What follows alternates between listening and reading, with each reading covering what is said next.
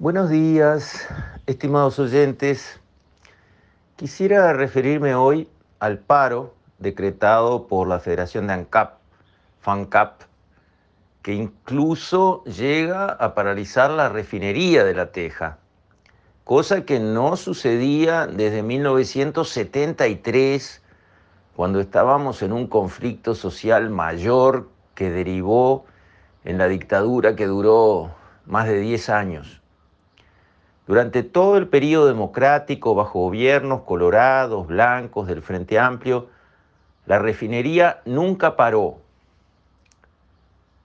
Y ahora para.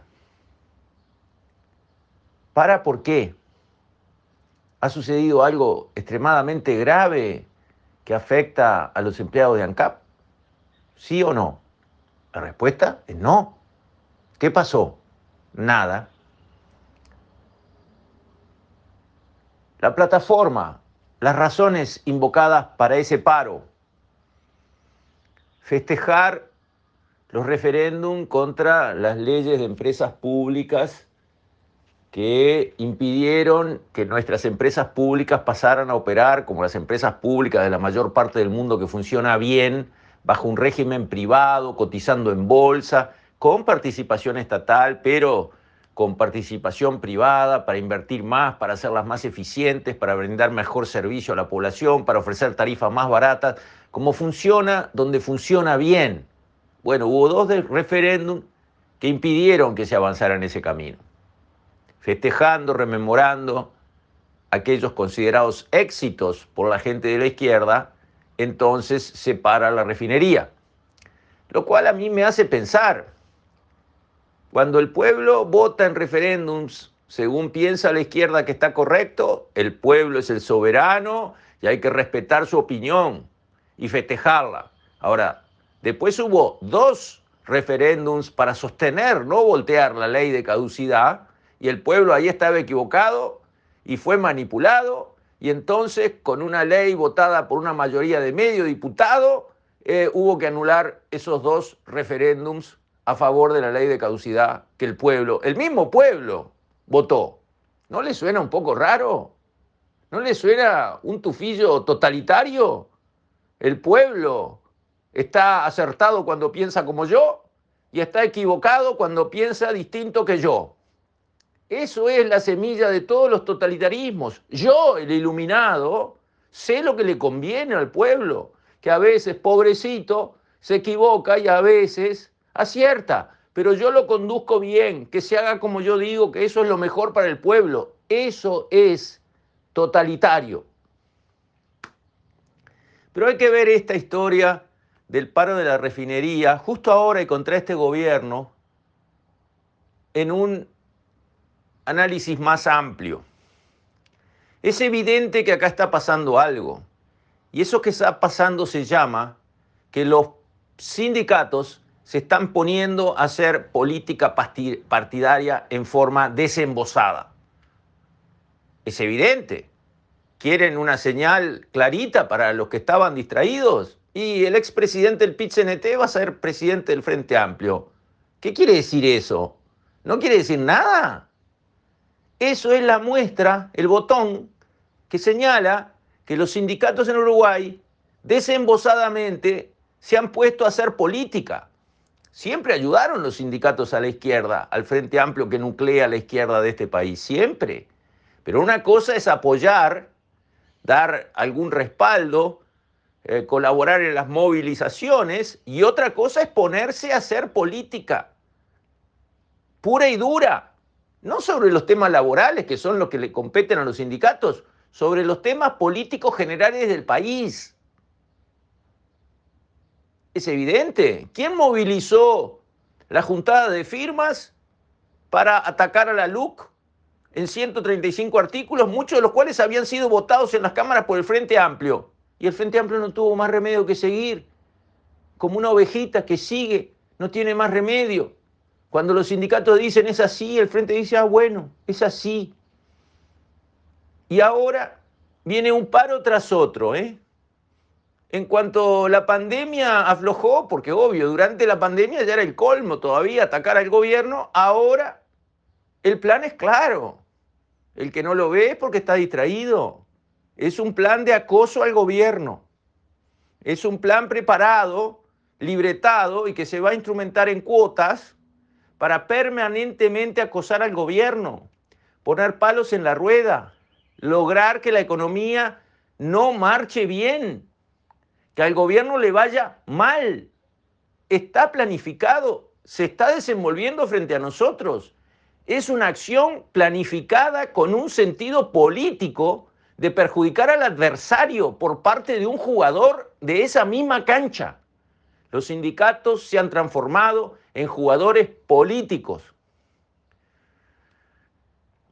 Esto, a mi juicio, que es evidente, innegable, y que creo que ni tratan de negarlo los propios sindicatos, ya perdieron hasta esa, por lo menos, este, digamos, imagen de tratar de decir, no, somos independientes de la política. Minga, son independientes de la política. Eso ya fue. Ni siquiera tratan de camuflar algo. Nada. Ahora es desembosado. Eso, a mi juicio, es negativo para todos. Primero que nada para los sindicatos, a los que ya obviamente no se los va a tratar mal como agentes sociales que buscan reivindicaciones justas en lo posible para sus miembros, con lo cual siempre han recibido los sindicatos en, en este país una atención preferente, han sido atendidos. Es indudable que han sido considerados, protegidos y atendidos. Se terminó eso. Ahora se les va a exigir personería jurídica. Sí o sí, cosa que tiene el Baby Fútbol Club más chiquitito del último pueblo del Uruguay. Tiene personería jurídica. Quiere decir que es una persona jurídica, que puede abrir una cuenta en un banco, que tiene autoridades elegidas, que tiene reglamento, que se puede auditar, que se puede controlar, que se puede conocer, que es transparente. Los sindicatos manejan millones de dólares por año, nadie sabe cómo. Van a la cuenta de privados todas esas platas. Las elecciones son a mano alzada, se te pone al lado un gordo pesado mirándote fijo a ver si levantás la mano o no. Señores, todo eso ahora se tiene que terminar, porque cuando ellos se sacan la careta, entonces, bueno, vamos a los bifes. Los sindicatos tienen que tener personería jurídica y las elecciones tienen que ser secretos y tienen que ser sus cuentas auditadas y controladas. Uno mueve en un banco cualquiera tres pesos y aparece compliance corriendo. ¿De dónde vino? Pero vino de otro banco, acá fue un cheque, pero ¿y por qué vino? ¿Y quién la mandó? ¿Y quién es la empresa? ¿Y los sindicatos? que juntan millones de dólares en las cuentas de privados. ¿Cómo? ¿Todo bien? No, no, no, no, no, se terminó. Se terminó. Si vamos a los bifes, vamos a los bifes. Y se va a aplicar todo el peso de la ley. Y hay que exigirles por ley a los sindicatos personalidad jurídica o disolverlo. Y elecciones secretas como corresponde a agentes tan importantes en el funcionamiento del país. Tenemos elecciones obligatorias y secretas para asesores del BPS, porque la verdad, los puestos de directores que son sociales no deciden nada dentro del BPS, pero las elecciones son obligatorias, un millón cuatrocientos mil a votar y si no van con multa. Hay los sindicatos que paran o hacen funcionar al país con la decisión de unas cúpulas, eso no es elección secreta y obligatoria, no, no, no, no funciona nada ahí. Bueno, se terminó, se terminó hay que cambiar. Ellos optaron por un camino, el resto del país, en defensa propia, tiene que optar por el otro. Tiene que decirlo así. Ah, quieren jugar a la política, les gusta la política, les gusta el poder, es evidente que les gusta el poder, es evidente, vemos actuar a esos dirigentes sindicales y qué es lo que está diciendo su cara, quiero poder, me gusta el poder, lo cual es humanamente comprensible. El poder es la tentación más difícil del ser humano. Cuando Jesucristo, antes de empezar su ministerio, se va 40 días solo al desierto y lo tienta el diablo. ¿Cómo lo tienta? Lo tienta mostrándole una mujer espectacular a él, que era un hombre sano y fuerte de 30 años y hacía 40 días que estaba en el desierto. ¿Lo tienta? No. ¿Con qué lo tienta? Con el poder. Si eres el Hijo del Padre, cambia esa piedra en pan. Usa tu poder. Tienes poder, usa tu poder. El poder Es la tentación más venenosa para el hombre. Y obviamente estos dirigentes sindicales están tentados.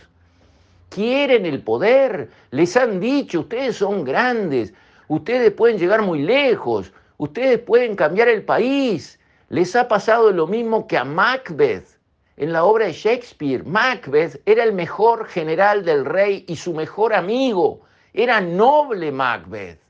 Y volviendo de una batalla ganada se encontró con tres brujas. Cada una le dio una premonición. Una le dijo una tontería que se cumplió inmediatamente. La otra le dijo, serás rey. Y la tercera le dijo, no serás muerto por hombre parido por mujer.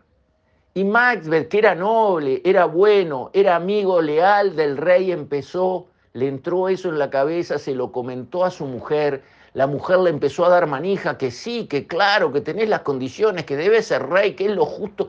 Empezó a complotar contra su amigo y lo terminó asesinando. Y llegó a ser rey de la mala manera.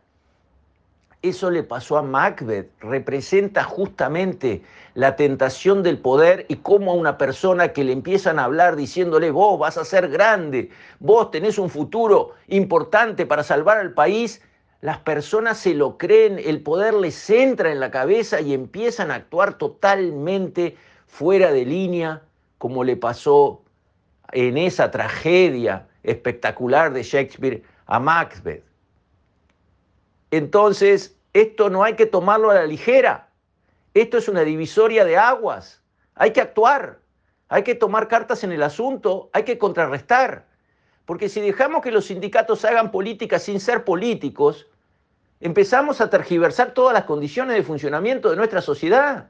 Los sindicatos van a ser tratados como no sindicatos, como enemigos políticos a los que se les va a negar todo, sencillamente, y va a ser mucho peor para los propios trabajadores que lo que ha sido, y a su vez en el resto del esquema político, la sociedad va a estar en pugna permanentemente.